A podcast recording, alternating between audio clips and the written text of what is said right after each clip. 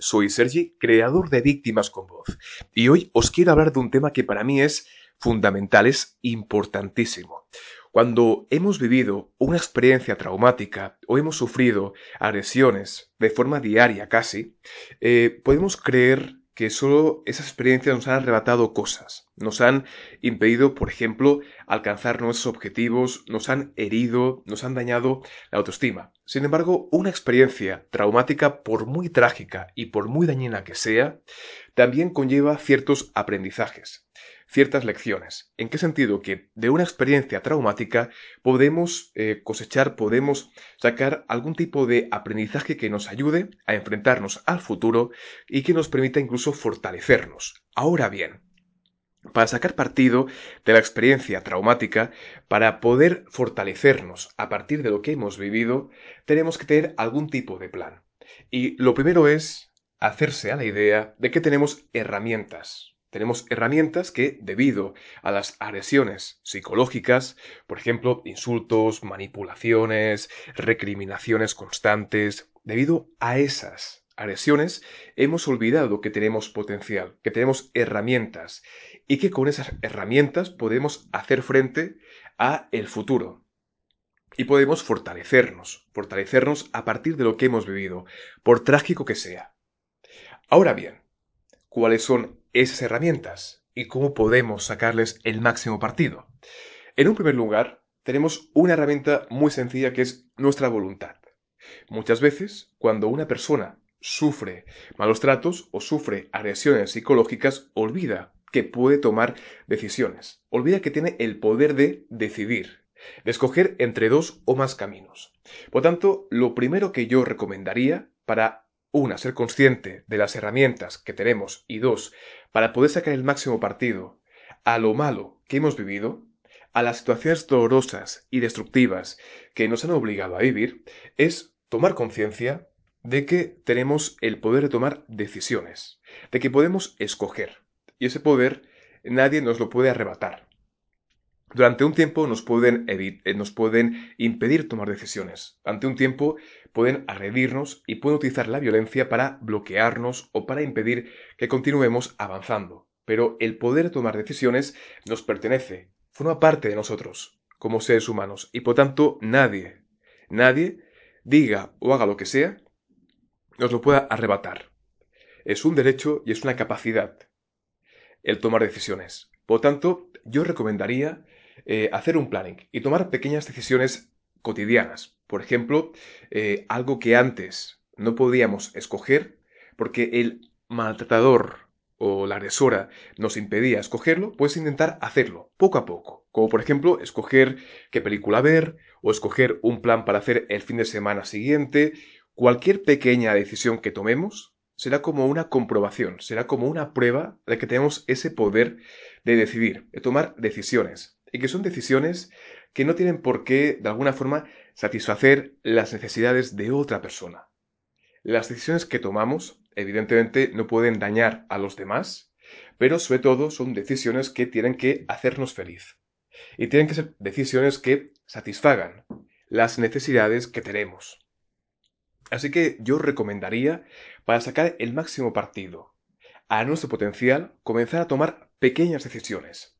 También recomiendo no plantearse objetivos como muy altos, ¿no? ¿Por qué? Porque si nos autoexigimos demasiado, es posible que después no nos veamos capaces, por la tensión, por los miedos, por la inseguridad, por las dudas, y un fracaso puede provocar que nos desanimemos y que incluso, pues aparte de desanimarnos, perdamos la confianza en nosotros mismos. Así que la idea es, para comprobar para realmente ser conscientes de que podemos tomar decisiones, pues plantearse decisiones a corto plazo y decisiones al principio bastante sencillas. Incluso que nos pueden parecer como, como, como casi insignificantes, ¿no? Como por ejemplo decidir qué vamos a hacer mañana. Dedicar un tiempo, pues, a hacer un poco de deporte, a escribir, a escuchar música, a ver una película. Pero sea lo que sea, que los cojamos nosotros, de acuerdo a lo que nos gusta, a nuestras aficiones y a lo que necesitamos. En segundo lugar, otra herramienta que tenemos todos es la de reflexionar. Eh, muchas veces cuando sufrimos eh, violencia de forma casi cotidiana, es como que nos quedamos bloqueados y no somos capaces de, de pensar. Es como que de forma automática seguimos una rutina. En este caso, una de las cosas que suelen ocurrir cuando de alguna forma salimos de una situación tóxica es que continuamos eh, moviéndonos y actuando como si fuéramos autómatas, como si fuéramos robots. Así que es muy importante utilizar esta herramienta tan sencilla que es la reflexión. Si al principio nos cuesta, yo recomiendo coger un folio y un bolígrafo y apuntar. Por ejemplo, tengo una duda, o por ejemplo, quiero reflexionar sobre algún ámbito de mi vida, sobre el trabajo, sobre los amigos, sobre la posibilidad de, de, iniciar una nueva relación sentimental. Pues lo apuntamos en el papel y vamos apuntando todas las ideas y todos los pensamientos que nos vienen a la mente. Es decir, cogemos el papel y vamos apuntando de forma más o menos ordenada todo lo que pensamos y todo lo que reflexionamos. ¿Por qué? Porque a veces apuntar los pensamientos en un papel y las emociones en una hoja de papel nos pueden ayudar muchísimo a ordenar las reflexiones y a no desanimarnos y a no tirar la toalla antes de tiempo. Así que, de momento y por hoy, hemos hablado de dos herramientas muy importantes y que aunque parecen obvias, a veces olvidamos que las tenemos. Una es la herramienta de tomar decisiones, pero tomar decisiones según nuestros gustos, según nuestras aficiones y según lo que nosotros necesitamos en un momento determinado. Evidentemente, decisiones que no dañen a los demás. Y, por otro lado, tenemos la herramienta de reflexionar. Plantearnos realmente, pues, eh, cómo queremos encauzar nuestra vida.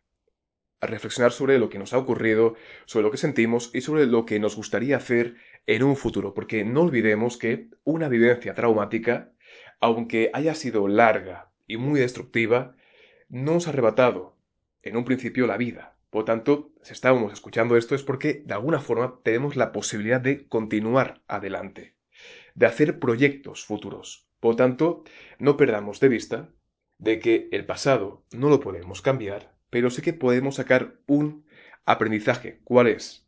Pues aprender que tenemos el poder de decidir, que tenemos el poder de escoger, y justamente este poder nos va a permitir escoger un camino, un sendero personal. Y por otro lado, evidentemente, está el hecho de poder reflexionar, de poder analizar tanto lo que pensamos como lo que sentimos. No olvidemos que las personas, los seres humanos, somos conscientes de casi todo lo que ocurre en nuestra mente. Por tanto, básicamente es no actuar como si fuéramos robots, casi con una rutina que es eh, que no se puede alterar. No. Nos instante y nos hacemos preguntas a nosotros mismos sobre cualquier tema, sobre la posibilidad de hacer nuevos amigos, sobre la posibilidad de estudiar o de, comenzar una carrera, sobre la posibilidad de hacer un viaje, sobre muchas cosas. Así que, aunque parezcan pequeñas herramientas, son muy, tienen un gran valor, un valor incalculable. ¿Para qué? Para conseguir rehacer nuestras vidas después de una vivencia traumática o después de haber sufrido malos tratos en casa, a manos de nuestra familia, de nuestra pareja o bullying. Em, y sobre todo, estas herramientas nos van a permitir sacar un aprendizaje. Aprender que la vivencia traumática no nos ha destruido por completo. ¿Por qué? Porque hay herramientas, hay armas mentales que poseemos y que nadie nos puede arrebatar, hagan lo que hagan con nosotros. Es decir, nos pueden insultar, nos pueden haber agredido físicamente, pero hay algo que no nos puede arrebatar y es el hecho de poder decidir y el hecho de poder reflexionar.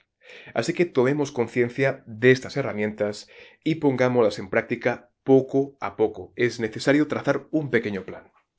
Tracemos un pequeño plan sobre qué decisiones vamos a tomar a corto plazo. Recordemos, no nos, no nos propongamos grandes decisiones que luego nos sintamos intimidados o nos asalte sentimiento de inseguridad. Así que, sobre todo, tomemos decisiones a corto plazo, decisiones pequeñitas para ir comprobando poco a poco que somos capaces de escoger nuestro propio camino sin que nadie nos imponga nada, sin que nadie nos menosprecie. Y, por último, sobre todo, reflexionar. Esta capacidad es una capacidad humana. Cuanto más la utilicemos, más sencillo nos será utilizarla.